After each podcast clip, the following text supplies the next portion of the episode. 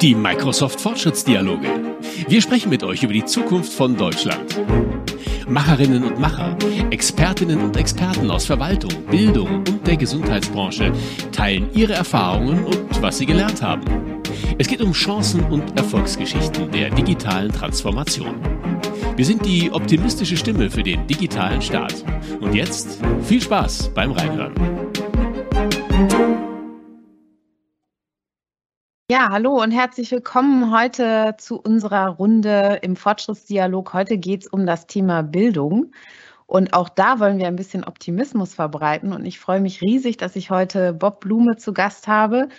Bob Blume ist Lehrer, Blogger und Autor, ist relativ viel im Moment auch unterwegs in den Medien, in verschiedensten Artikeln, in verschiedensten Fernsehbeiträgen zu sehen, natürlich auf Social Media und ich bin super froh, dass der Goldene Blogger 2022 uns hier heute beehrt. Ähm, freue mich sehr, ähm, gleich mit ihm das Thema Bildung nochmal auseinanderzunehmen. Und ja, ich selber stelle mich natürlich auch kurz vor, Cornelia Schneider-Punks. Ich bin Industry Advisor bei Microsoft mit einer gewissen Schulvergangenheit und ich bin sicher, wir werden hier heute ganz spannend uns unterhalten und hoffentlich auch einige Fragen aus eurer Runde, aus der Runde der Zuhörerinnen und Zuhörer bekommen. Ja, erstmal herzlich willkommen, Bob. Ich hoffe, äh, du fühlst dich äh, wohl jetzt hier in dieser Situation. Wir haben gerade noch ein paar kleine technische Issues ge gelöst, also quasi wie im Schulalltag. Ähm, wie war denn heute eigentlich dein Schultag? Du bist wahrscheinlich gerade erst zu Hause eingeflogen, oder? Schön, dass ich da sein kann. Ja, mein bisheriger Schultag war sehr, sehr schön. Ähm, ich habe sowohl unterrichtet als auch Schulentwicklung weiter betrieben. Äh, wir werden nächstes Jahr mit Tablet-Klassen starten und da kommen wir jetzt quasi in die heiße Phase. Ähm, aber es war auch einfach ein schöner, ein schönes Unterrichten. Ähm, es bleibt ja immer dabei, wenn man mit den Klassen so eine gewisse Beziehungsebene hat, das ist ganz schwer zu erklären. Aber es gibt gerade viele Klassen, da funktioniert das. Und dann kann man auch mal so kurz in eine andere Richtung gehen, aber man merkt einfach, die sind dabei, die sind aufmerksam. Ich bin aufmerksam, ja, kann sozusagen mich denen auch zuwenden. Und heute war das wirklich ein toller Tag. War aber auch nötig. Gestern war nämlich ganz schlimm. Okay, also es ist ein Wechselspiel der Gefühle in der Schule. Ich glaube, das kann jeder, der damit zu tun hatte, auch absolut bestätigen. Ähm, was muss denn passieren, damit es für dich ein absolut glücklicher Schultag ist? Also du hast es ja schon so ein bisschen angedeutet. Geht es dann da um Tagesgeschehen oder was passiert im Unterricht, wenn das für dich eine gelungene Stunde ist? Das würde mich einfach mal interessieren, bevor wir über die ganzen Hassthemen reden. Ja, für mich ist es wichtig, dass sozusagen jeder, der lernt, und das sind ja im besten Fall Schüler und Lehrer, sich wohlfühlen kann.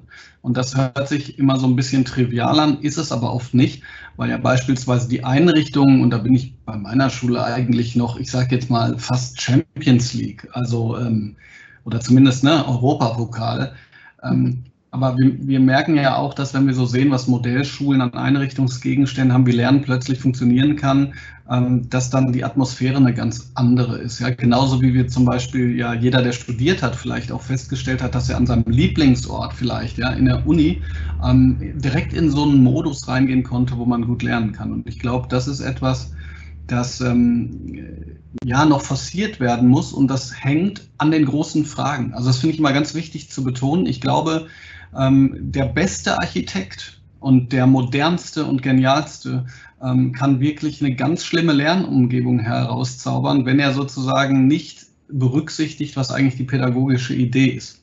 Da aber die Sachen so stark zusammenhängen und da man nie sagen kann, okay, die Schule muss jetzt mal drei Monate komplett schließen, ist es natürlich eher immer so ein, so ein Stückwerk. Aber wenn es nur um dieses Stückwerk ging, kann ich mal ein Beispiel aus meinem Schulalltag äh, gerade sagen. Wir haben mit der Medien AG so eine Schulumfrage gemacht, wo die Schülerinnen und Schüler ähm, sich einbringen konnten, was sie gerne verbessern würden. Und eine Sache war, die wollten alle Sofas in den Klassenzimmern haben. Das hätte aber unser Budget gesprengt und deshalb haben wir keine Sofas dann genommen, sondern wir haben jetzt so Sitzsäcke und die kann man sich auch ausleihen. Und was das alleine an atmosphärischer Veränderung aus meiner Sicht äh, erzeugt hat, dass dann halt manchmal ne, die Schülerinnen und Schüler mit ihren Geräten ähm, auf diesen Sitzsäcken sitzen. Muss auch nicht immer sein und ne, das ist sozusagen nicht das Allheilmittel, aber es ist einfach ein, eine Veränderung ähm, im Kleinen, die aus meiner Sicht schon ganz viel bewirken kann. Ja, absolut.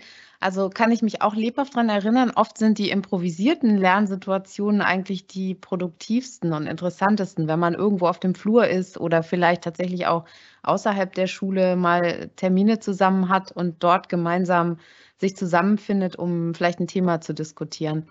Ja, spannend. Also unsere Schule, fangen wir doch mal bei den Räumen an. Da sind wir jetzt eingestiegen. Die sind ja meist quadratisch und äh, haben eine bestimmte Quadratmeterzahl und sind äh, meist oder häufig in Reihen bestuhlt oder vielleicht, wenn es gut läuft, auch in Gruppentischen. Ja, was äh, ist denn da sozusagen symptomatisch für dich? Also wenn du jetzt mal auf das gesamte Schulsystem guckst, das ist ja relativ ähnlich. Jede Schule sieht irgendwie relativ ähnlich aus von außen. Was gibt uns das vielleicht ähm, ja, zu denken, wenn wir auf das gesamte Schulsystem gucken? Ja, ich würde, ich würde vielleicht eine kleine Korrektur vornehmen. Ich glaube, die Grundschulen arbeiten mhm. oft schon auch anders und ich glaube, da könnte man sich sehr viel von abschauen in den weiterführenden Schulen. Aber dieses ähm, quadratisch ist meistens praktisch, aber nicht gut, ne? Ähm, ja. weil äh, also, oder es ist super eigentlich, wenn man, ähm, habe ich letztens formuliert, das preußische Militär erziehen möchte. Ja, und das ist ja sozusagen auch die Argumentationsbasis von ähm, Karin, Katrin Prien und, und Konsorten, dass sie sagt, naja, ähm, so wie Schule gerade läuft, können wir eigentlich jetzt auch äh, noch einen Schüler in alle, jede Klasse reinmachen. Ne? Und das stimmt. Also das ist im Grunde genommen so. Und wird auch immer gesagt, naja, die Forschung sagt ja auch, dass die äh, Wirksamkeit des Unterrichts sich nicht verändert, wenn mehr Schülerinnen und Schüler drin sind. Ne? Und ich kann jedes Mal sagen, ja, ja, genau, stimmt. Wenn wir in einem Frontal, von einem Frontal-Setting sprechen, das sich an den Mittelkopf orientiert, ja, alle machen zur selben Zeit das Gleiche, zu derselben Frage mit denselben Antworten, dann muss sich eigentlich im Grunde genommen gar nichts ändern. Insofern ist das sozusagen vom Kultusministerium, glaube ich, sehr konsequent gedacht. Wenn wir aber eine Lernsituation ähm, erdenken wollen, in der Schülerinnen und Schüler recherchieren, auch mal aufstehen, sich gegenseitig helfen, ähm, der Lehrerin, die Lehrperson tatsächlich auch zum Lernbegleiter wird, hingeht, konstruktives Feedback gibt. Konstruktives Feedback übrigens ein schöner Begriff, weil das ja vom IBBW beispielsweise als Tiefenstruktur des Unterrichts auch erkannt worden ist. Das ist ja nichts, ne? wo man so sagt, ja, ich blocke jetzt hier so ein bisschen vor mich und aus dem Bauch raus ist das irgendwie ganz nett. Das ist ja evidenzbasiert. Dann muss man sich überlegen, ob sozusagen die Räumlichkeiten und auch deren Formation noch den Anforderungen des 21. Jahrhunderts entsprechen. Und da würde ich sagen, was die weiterführenden Schulen angeht, oftmals nicht. Absolut, ja. Also stimme ich dir zu, war natürlich auch genau in die Richtung gefragt. Ähm, grundsätzlich hast du ja in deinem Buch jetzt einige Thesen zusammengefasst, einfach mal, weil dich Dinge gestört haben an dem aktuellen äh, Setting in der Schule sozusagen. Dein Buch mit dem Titel Zehn Dinge, die ich an der Schule hasse und wie wir sie ändern können. Das ist, glaube ich, das Allerwichtigste daran. Ähm, das ähm, ist wirklich sehr spannend, interessant zu lesen. Ich muss sagen, ich bewundere auch dein, ähm, ja, dein Engagement, diese Sachen alle nochmal aufzuschreiben, weil es ist eben so, wenn man im Schulbereich unterwegs ist, werden die schon lange und viel diskutiert und keiner hat sich eigentlich die Mühe gemacht, die mal auf den Punkt zu bringen. Und das finde ich ähm, ganz toll an dem Buch, um einfach das auch greifbarer und, und klarer und deutlicher zu machen ich glaube, du verleihst auch vielen Lehrkräften damit eine Stimme, die sonst einfach immer wieder ungehört äh, verhallt. Äh, und ich, wie gesagt, fand besonders spannend eben, dass du eben schon relativ konkrete Vorschläge machst, wie das eben geändert werden könnte auch. Wir haben jetzt eben äh, da über die Räumlichkeiten und über die, die Frontalbeschallung im Gleichschritt so ein bisschen gesprochen. Was ähm, denkst du denn jetzt, wenn du mal eine, eine normale Unterrichtsstunde denkst, was müsste sich da noch ändern? Also da gibt es ja tausend Beispiele, vielleicht möchtest du mal so zwei, drei herausgreifen. Ich glaube, ganz wichtig ist zunächst mal, äh, vieles hat ja mit der Sicht darauf zu tun, was man sich vorstellt, wenn man was hört. Also in vielen Kapiteln mache ich das ja deshalb auch so ein bisschen zugespitzt. Ja? Die Digitalisierung wird nicht verstanden. Ähm, aber ich bin da ja auch nicht der Einzige. Es ist gut, dass du das nochmal sagst, weil dieses Stimme verleihen, das ist insofern ja auch wichtig, als dass viele der Ideen in den Kapiteln ähm, eben nicht von mir ausschließlich sind, sondern Panorama bieten an Dingen, die ja schon funktionieren. Aber jedenfalls Bilder im Kopf ähm, ist immer ein schönes Beispiel, ne, wenn es um Digitalisierung geht, ähm, anstatt um Kultur der Digitalität. Wenn es um Digitalisierung geht, dann sieht man sozusagen immer das gleiche Bild von Stockfoto, wo die Kinder aufgereiht sitzen und auch wieder so militärisch äh, vor ihren Monitor ähm, starren. Und das ist sozusagen das Bild im Kopf. Und ich glaube, genauso gibt es ein Bild im Kopf von dem, was Unterricht ist ich bin nicht dagegen, dass es auch Situationen gibt, sagen wir mal, der Erklärung und ähm, der Erläuterung ja, am Modell. Ich bin zum Beispiel auch leidenschaftlicher Erzähler. Wer hätte das gedacht? ich merke auch, dass Schülerinnen und Schüler das manchmal schön finden, ja, wenn ich da sozusagen theatral, mimisch, gestisch äh, irgendwie etwas vortrage.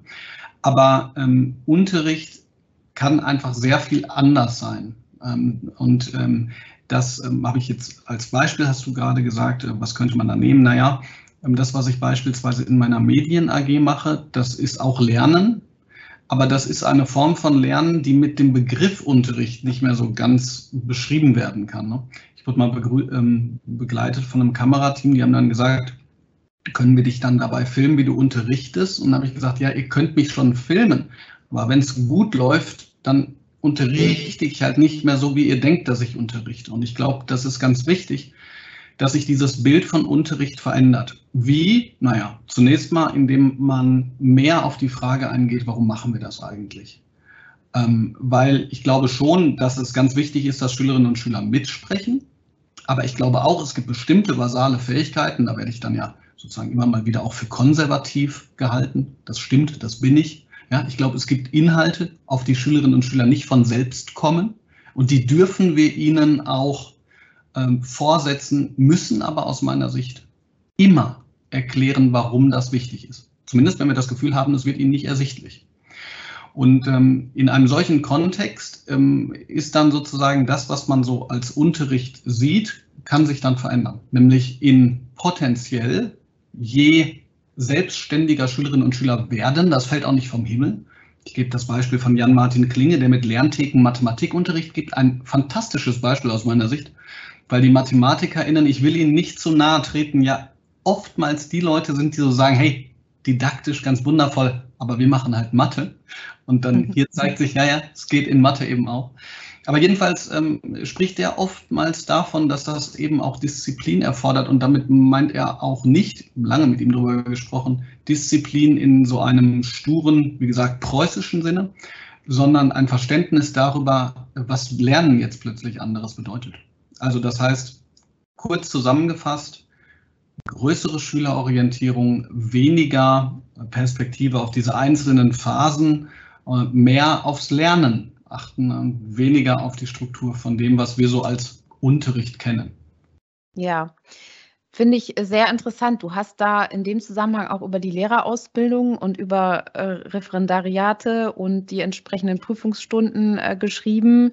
Ich glaube, jeder, der so etwas mal durchlaufen hat, ich habe das ähm, nur berufsbegleitend äh, tun dürfen seinerzeit, aber jeder, der äh, eben durch diese Phase mal durchgegangen ist, weiß, was das bedeutet, wenn man sich da einem wirklich fast schon, ja, wie, wie du sagst, Fetisch des Formalismus unterwerfen muss. Und äh, tatsächlich die Stunde, Minuten genau durchtakten muss und entsprechend nach Lehrbuch dann quasi auch umsetzen soll. Ähm, da kann man natürlich jetzt sagen, jeder Lehrer ist dann irgendwann zum Glück so weit, dass er sich aus diesem Korsett auch befreit und natürlich die Möglichkeit hat, verschiedene Dinge auszuprobieren. Und ähm, manche trauen sich da weiter hinaus als andere. Ähm, dennoch ein großes ja, Manko ist eben einfach die große Überforderung vieler Lehrkräfte, die einfach unfassbar viele Aufgaben auf dem Tisch haben und ähm, dann jetzt eben nebenbei in Anführungszeichen noch das Thema digitales Unterrichten ähm, wuppen müssen. Ähm, wo würdest du ansetzen, wenn man jetzt an der Lehrerausbildung was ändern würde? Fangen wir schon mal mit den Änderungsthemen an. ja, ich, ich fange vielleicht mal an mit einem ganz gewichtigen Argument gegen meine Vorschläge. Ein gewichtiges Argument könnte nämlich sein, selbst wenn jemand sagen würde, ja, pass mal auf, Bob, ähm, okay, Unterricht macht natürlich viel aus. Wie kann ich gut unterrichten? Wie kann ich Lernen initiieren? Aber du hast recht, das ist nicht alles. Aber wie sollen wir denn dann sagen, wer ein guter oder wer ein schlechter Lehrer ist? Denn das ist ja ein bisschen das, was damit quasi suggeriert wird. Ja, ich tue so, als wäre eine bestimmte Form von Unterricht das Nonplusultra ähm, und ich sage deshalb, ich tue so nicht, weil ich nicht denke, dass man wirklich sehr guten Unterricht machen kann, sondern weil ich ähm, sozusagen diese aus dem Ausbildungspersonalrat diese Geschichten kenne davon, dass jemand ähm, für von seinem Fachleiter, es kann fantastischer Fachleiter sein, gelernt hat, wie guter Unterricht aussieht. Und dann kommt ein Fremdprüfer und der sagt, aber genau das müssen Sie anders machen. Und dann sagt man ja, aber mein Fachleiter hat das genauso gesagt, ja, das interessiert in dem Fall nicht, ja. Und aus dieser, aus dieser scheinbaren Objektivität wird plötzlich eine Willkür, ähm, die nicht mehr nachvollziehbar ist. Und ähm, aus meiner Sicht ist es wichtig, dass man erstens sich der Realität zumindest mal auch annähert. Ja? Realität bedeutet, dass man, dass es eben viel weniger und das muss deutlicher werden. Ich glaube, die Tendenz gibt es auch schon. Also ich möchte sozusagen ähm, jemand aus diesem Bereich Seminarleitung hatte gesagt, er hat sich äh, von mir in den Senkel gestellt gefühlt. Also sozusagen, ich möchte auch nicht, es gibt unfassbar gute Seminare, ja. Ähm, ähm, aber die Tendenz jedenfalls, glaube ich, ist schon auch da, dass man äh, wegkommt von dieser unglaublichen Starre, ja, hin zu erstens der Frage danach, was ist innerhalb der Situation geboten und kann das reflektiert werden, weil das ist wichtig. Also Beispiel, ich habe immer gesagt, wenn in einer Lehrprobe Leon äh, anfängt, die Nase zu bluten, dann gibt es eigentlich nichts Besseres für einen guten Lernsanwärter. Weil der wird sich darum kümmern, der wird schauen, dass Leon versorgt ist, dass die Unruhe stoppt, äh, dass er vielleicht ins Sekretariat gebracht wurde, dass äh, um sich um gekümmert wurde und er wird sozusagen nichts darum geben, dass alles zehn Minuten verreist. Er muss dann spontan werden und überlegen, äh, wie kann ich die Phasen jetzt verändern und hinterher das reflektieren. Gibt übrigens auch diejenigen, die dann ja, sagen würden, so Leon, äh, Nase, Blut ist jetzt ganz schlecht, ich muss weitermachen. Weil man so sehr darauf getrimmt ist, auf diese exakte ähm, Durchtaktung. Und ich glaube, das ist nicht, das fällt nicht vom Himmel. Ich glaube aber, dass das, was wichtig ist, mh, hm, die Perspektive sein muss, was wollen wir eigentlich? Also grundsätzlich erstmal, mir fehlt ein, und jetzt muss man immer Begrifflichkeit immer schwierig machen, mir fehlt eine nationale Bildungs- Vision. Ja, wir mhm. konkretisieren uns im Operatorenkatalog zu Tode. Es hört sich wahnsinnig intelligent auch an. Und dann kann ich so tun, als wenn ich in den anderthalb Stunden, die ich in Geschichte gemacht habe, Statistikanalyse eingeübt hätte. In Wirklichkeit habe ich das aber nur angedeutet. In Wirklichkeit ist das nämlich keine Vertiefung, sondern das ist Vortäuschung.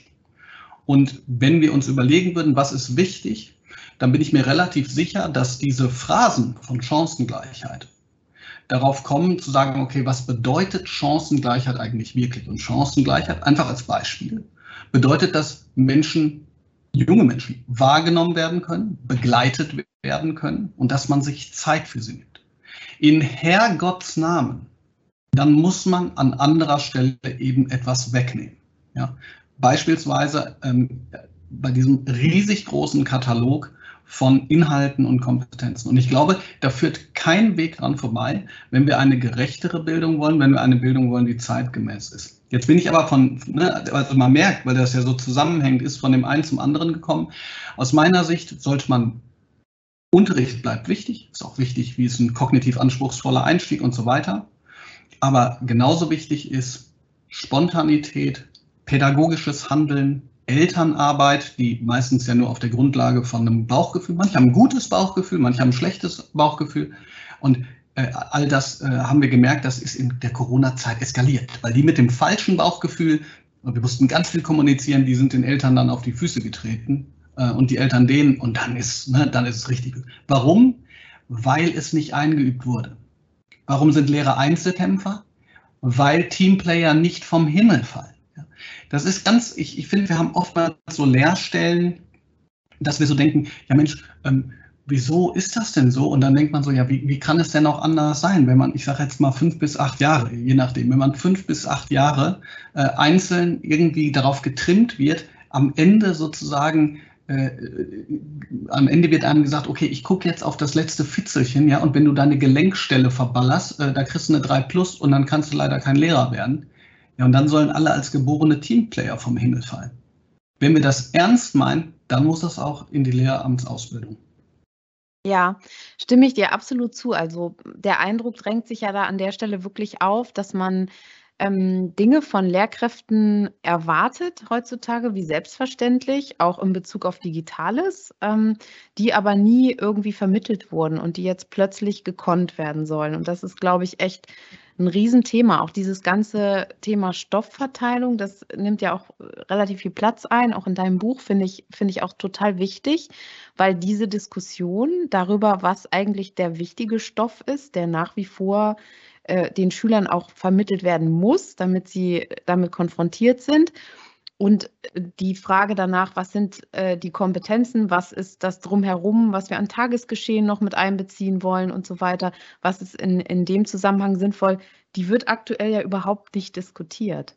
Also das ist im Prinzip eine Voraussetzung, die einfach gestellt wird an, an Schule. Sie soll ja tagesaktuell sein, natürlich irgendwie innovativ, aber so richtig traut sich keiner ran, ähm, daran eben auch auszusortieren und zu sagen, okay, das sind die Sachen, die wir jetzt vielleicht entbehren können. Ja, das ist ein sehr, sehr schwieriges Thema natürlich. Und ähm, das hat wiederum mit dem Thema Prüfen zu tun, was auch für dich ja sehr wichtig ist in dem Buch. Ähm, ich würde da einfach gerne noch mal wissen, ja, wie, ähm, wie siehst du das ganze Thema Prüfen in der digitalen Welt? Vielleicht kannst du da einfach noch mal so ein bisschen das Bild aufmachen, auch für unsere Zuhörerinnen und Zuhörer. Warum sollte sich das ändern? Warum soll es vielleicht neue Formate geben und so weiter?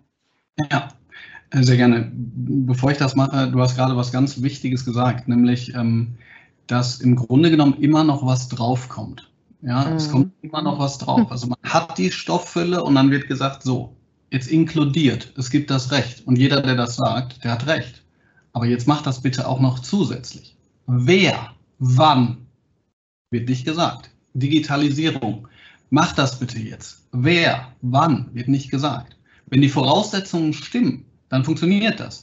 Wenn die Voraussetzungen nicht stimmen, und aus meiner Sicht sind das immer fünf, ein genialer Administrator, auch auf der Seite der, äh, des Schulamts beziehungsweise Quatsch, des Schulträgers, ein guter didaktischer Leiter, der gleichzeitig Schulentwicklung macht, eine Hammer-Infrastruktur. Hammer-Infrastruktur. Man kann nicht einfach mal dann so mit 700 äh, Schülern online gehen. Das funktioniert nicht.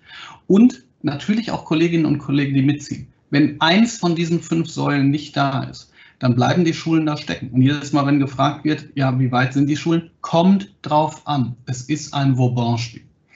Das, was du gerade gesagt hast, ähm, ja, ich bin ja sozusagen auch nicht der Erste und Einzige, der das Prüfungsthema ähm, wichtig findet. Aus meiner Sicht ist es halt so, dass dadurch, dass äh, Noten auch so wichtig sind, kommt den Prüfungen eine unglaublich große Bedeutung zu. Und jetzt könnte man ja sagen, okay, also wenn diese Prüfungen so wichtig sind, ähm, dann äh, ja, dann kann man ja das Beste draus machen irgendwie, indem man äh, sie auch als Lernchance begreift, beispielsweise. Denn ähm, wir alle wurden schon mal geprüft und man, man muss sich hinsetzen, man muss was machen, ist ja nicht per se schlecht. Das Problem ist, im schulischen Kontext läuft das oft darauf hinaus, dass erstens die Inhalte, die gemacht werden, ausgewählt werden danach, ob sie abgeprüft werden oder nicht. Das kennt jeder, ja, ist das klausurrelevant. Ähm, so, das führt dazu, dass übrigens Schülerinnen und Schüler meinen Unterricht meistens, also manche finden ihn auch nicht gut, aber ich sage jetzt mal, oftmals finden die den Unterricht zwar gut, aber sagen, ich habe so wenig Tafelbilder, die man dann für die Arbeit lernen kann als wenn sozusagen das auswendige Lernen von Tafelbildern bedeuten würde, dass das sozusagen das ist, das ist Lernen. Zweitens ist das geradezu widersprüchlich zu dem Punkt, wo ich dann eine sogenannte Leistungsüberprüfung mache, demjenigen, der diese Leistungsüberprüfung nicht besteht, mitteilen zu müssen, du hast im Grunde genommen die Grundlage, die wir brauchen, um weiterzumachen, nicht, aber wir machen jetzt trotzdem weiter. Das, und dann sagt man als Lehrerin oder Lehrer folgenden bescheuerten Satz, es wäre schön, wenn du das noch nachholen würdest. Das heißt, ein Schüler, der sowieso schon demotiviert ist, zum Beispiel weil er eine 5 bekommen hat, der deshalb eine 5 bekommen hat, weil er vielleicht selber entweder nicht selber nicht gut lernen konnte, keine Lernpartnerschaften hat oder sozial von zu Hause nicht lernen kann, dem muten wir zu gleichzeitig zum nächsten Thema dann diesen Stoff auch noch weiterzuführen. Das ist wirklich widersprüchlich und ähm, ähm, in diesem Sinn sind halt solche Formative ähm, Assessments einfach wunderbar oder alles, was prozessual ist. Ich gebe ein Beispiel. Ähm, ich blogge ja mit all meinen äh, Schülerinnen und Schülern. Ich habe das damals von Philipp Wampfler auch übernommen, der das, glaube ich, auch seit 2014 macht oder so. Ähm, und ich, ich habe lange überlegt. Am Anfang ich, wollte ich gar keine Noten geben. Das ist Anstrengung pur. Also das ist sozusagen physische Anstrengung als Lehrer, diese Motivationsansprachen zu halten. Dann wollte ich sie benoten, weil ich einfach dieses Bloggen wichtig finde, zu einem Thema zu schreiben. Und dann war mal eine Situation, da hat eine Schülerin die aus ähm, Osteuropa äh, gekommen ist und über ihre, ihr Heimatland geschrieben, in einer Art und Weise, wie die noch nie geschrieben hat. Aber formal schlecht. Aber ich wollte der einfach, ich wollte nicht sagen, toll, du hast hier dein Herz ausgeschüttet über dein Heimatland. Ja, hier hast du sozusagen deine beschissene Punktzahl. Und jetzt mache ich das anders. Äh, jetzt äh, mache ich das so, dass die Schülerinnen und Schüler für jeden Beitrag einen Punkt kriegen. Und danach kriegen sie halt ihre 15 Punkte. Also jeder kriegt eine Eins. Wie viel das hinterher gewichtet wird und so weiter, das ist was, das ist noch eine völlig andere Frage. Aber das Wichtige ist, sie schreiben. Und das möchte ich. Ja, mir geht das Herz auf, wenn Schüler mir nach vier, fünf Jahren Schule sagen, dass sie immer noch ihren Blog haben. Und da könnte ich ganz lange darüber weiterreden, aber jedenfalls geht es darum, auch hier wieder um die Frage, was wollen wir? Wollen wir Schüler aussortieren? Wollen wir ihnen spiegeln, was sie nicht können? Oder wollen wir äh, sie empowern und äh, sie dazu bringen, am Ende ihrer Schulzeit noch Lust zu haben, weiterzulernen. Und ich glaube, das ist unglaublich wichtig und das wird aber vielen abgewöhnt. Ja, super spannend und äh, glaube ich auch total wichtig, dass man eben den Schülern auch vermittelt, dass das Lernen nicht nur eintrichtern, sondern eben auch ähm, selber weiterentdecken ist. Welche Rolle, vielleicht nochmal ganz kurz, Blog ist schon als Beispiel gefallen, spielt dabei das Digitale? Gibt es da noch äh, vielleicht das eine oder andere Beispiel? Nur damit wir die Kurve hier an der Stelle nochmal kriegen. Ja, total. Also ähm, das Digitale kann ja an ganz, an ganz vielen, ähm, in ganz vielen Aspekten ähm, eine Rolle einnehmen. Das kann eine Rolle einnehmen, indem wir zum Beispiel in Social Media schauen, was wird besprochen, welche Argumente werden vorgebracht. Ja. Das ist ein relativ, ich sage mal in Anführungsstrichen, einfacher Alltagsbezug, der aber, wenn man das gut einbettet und das gut didaktisch aufbereitet, dazu führt, dass die Schülerinnen und Schüler ihr eigenes Handeln, ihr eigenes Diskutieren als relevant wahrnehmen. Und das muss jetzt nicht zwangsläufig bedeuten, dass alle sofort anfangen zu twittern, ja? sondern es kann eben bedeuten, ich gebe ein Beispiel, das ich glaube ich auch im Buch bringe, eine neunte Klasse guckt in der lokalen Facebook-Gruppe, wie dort die Leute aus der Ortschaft sich zu ihren Fridays for Future äußern. Wir holen die Argumente daraus, packen sie auf ein kollaboratives Dokument, Sie äh, nehmen sich eins und schreiben dazu eine Argumentation. Die anderen schauen sich das gegenseitig an ähm, und geben sich Rückmeldungen. Wir nehmen die Argumente, packen die in dem Fall auf meinen Blog ähm, als Schutzraum. Damals hatten die Neunklässler nicht jeder einen eigenen Blog. Und wir posten es zurück in die Facebook-Gruppe. Damals waren die alle sehr enttäuscht, weil, weil äh, die Leute aus der Facebook-Gruppe, anstatt sich dann wieder kritisch zu äußern, das alles abgefeiert haben. also die Enttäuschung war groß äh, wegen des ganzen Lobes.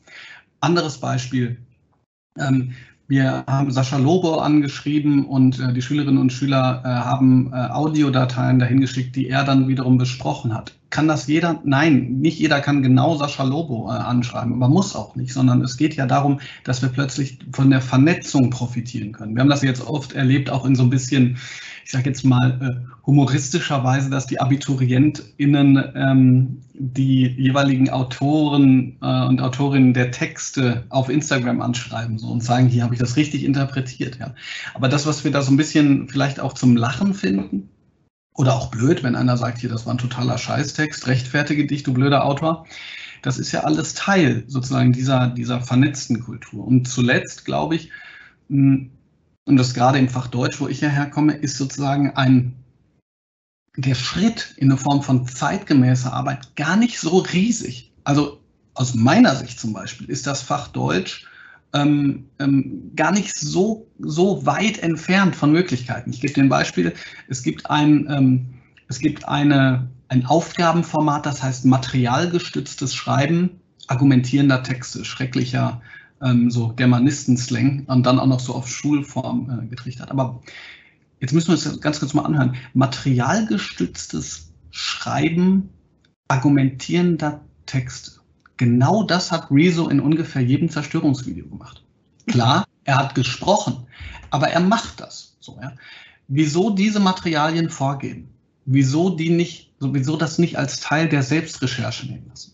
Man könnte jede Abituraufgabe, die ich in diesem Format bisher gesehen habe, mit Handy und so weiter ähm, durchaus durchführen lassen. Weil es natürlich dann auch um die Mo äh, Methode und die Kompetenzen angeht.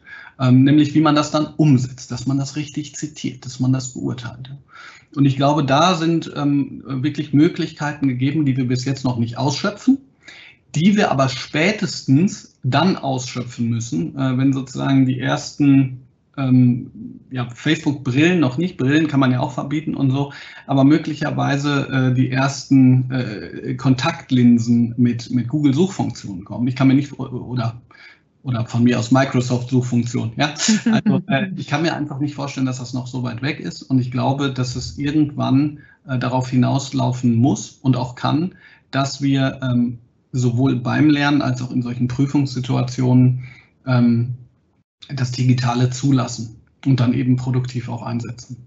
Ja, sehr spannend.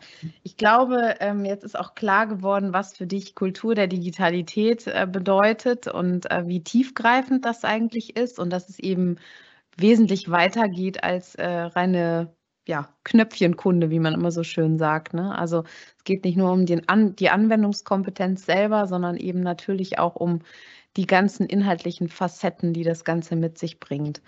Ähm, Stichwort verbieten fiel gerade kurz, von wegen Brillen verbieten.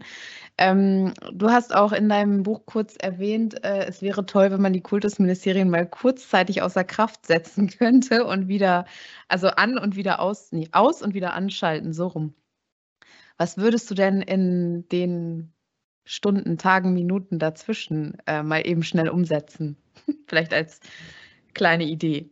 Ja, sagen wir mal so. Äh, dieses ähm, Aus- und Wiederanschalten ist natürlich so diese ja, hoffentlich humoristische Referenz ja, zu dem, was sozusagen jeder Hotline-Mensch einem sofort sagt, wenn man sagt, ich habe hier ein Problem, ist ja dieses, haben Sie es mal versucht, wieder aus und wieder anzuschalten. ich glaube, ähm, ich glaube grundsätzlich ist es falsch, und ich weiß, dass mit, also es wird mir auch schon vorgeworfen, dass ich in so ein Bashing verfalle. Das, das, das möchte ich gar nicht. Ähm, ich möchte oder ich habe Lust dazu, irgendwann mal zu sagen, ey, das Kultusministerium, das hat mir echt da den Rücken freigehalten. So. Das Gefühl hatte ich bis jetzt aber noch nicht. Was ich mir wünschen würde, wäre, und klar, ein Minister kann nicht drei Wochen oder vier Wochen dabei sein, weil, ähm, ne, Klammer auf, nach einem Praxissemester von zwei Wochen oder drei Wochen denken auch viele, ja, das kann ich eigentlich, so das kann ich machen so als Lehrkraft.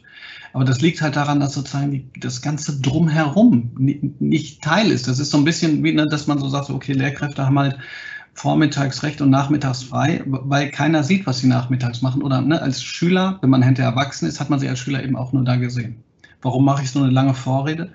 Weil ich glaube, dass es wichtig wäre, wenn im Kultusministerium auch ankommt, ähm, was, diese, was es bedeutet, unter diesem, unter diesem Zwang, sich aufzureiben, äh, diesen Anspruch zu erfüllen, den wir ja gerade schon besprochen haben in allen Bereichen, mhm. und gleichzeitig aber das Gefühl zu haben, das Gefühl, das muss nicht immer stimmen, das Gefühl zu haben, überhaupt keine Unterstützung ähm, zu erfahren. Ich gebe dir mal ein, also aus meiner Sicht ein perfektes Beispiel ich verstehe schon, dass die Bürokratie, dass die Mühlen langsam malen. Und das ist auch nicht immer schlecht. So, ich, ne, es ist, ich, ich glaube sozusagen, ähm, wenn man, ich hoffe, ich darf das jetzt so sagen, ich sage es einfach mal.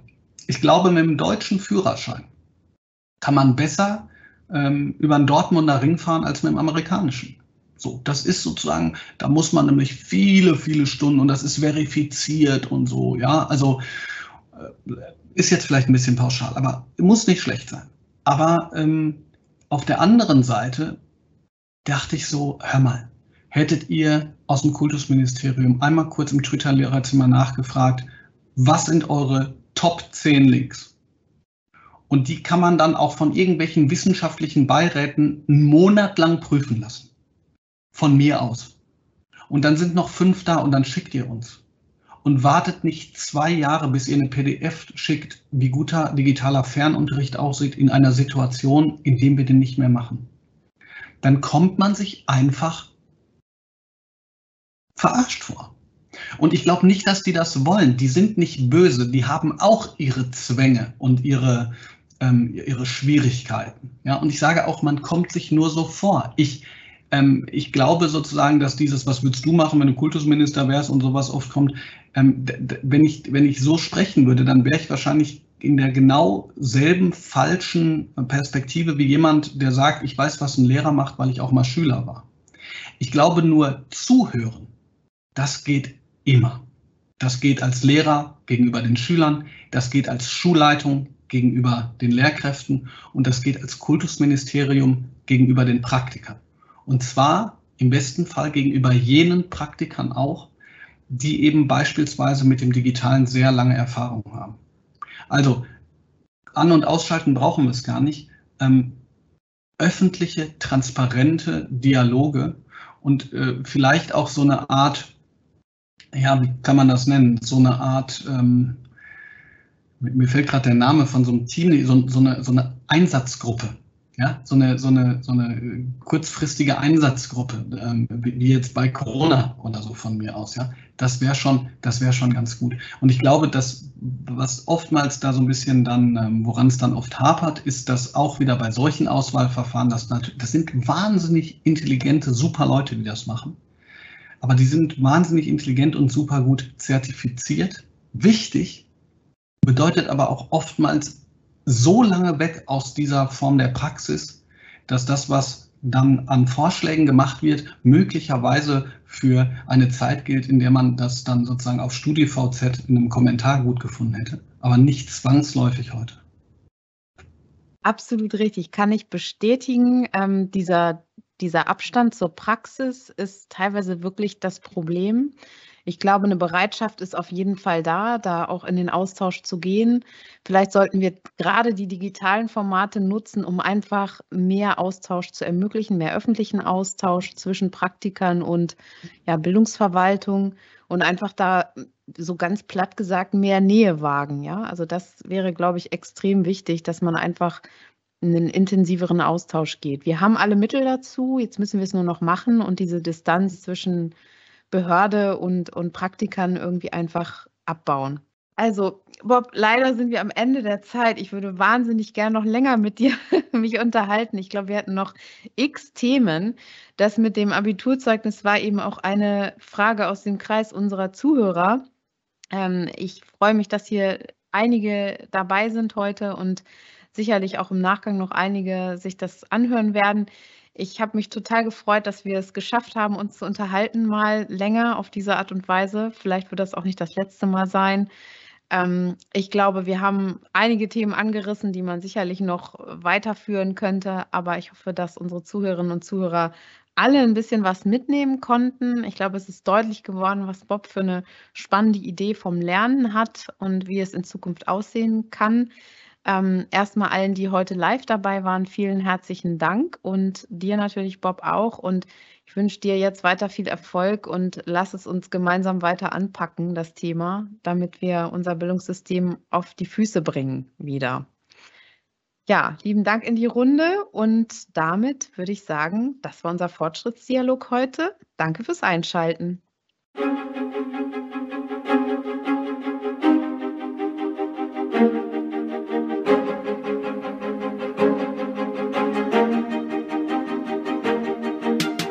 Das waren die Microsoft Fortschrittsdialoge, die optimistische Stimme der digitalen Transformation Deutschlands. Jetzt abonnieren, überall da, wo es Podcasts gibt. Und bis dahin sagen wir Ciao und bis zum nächsten Mal.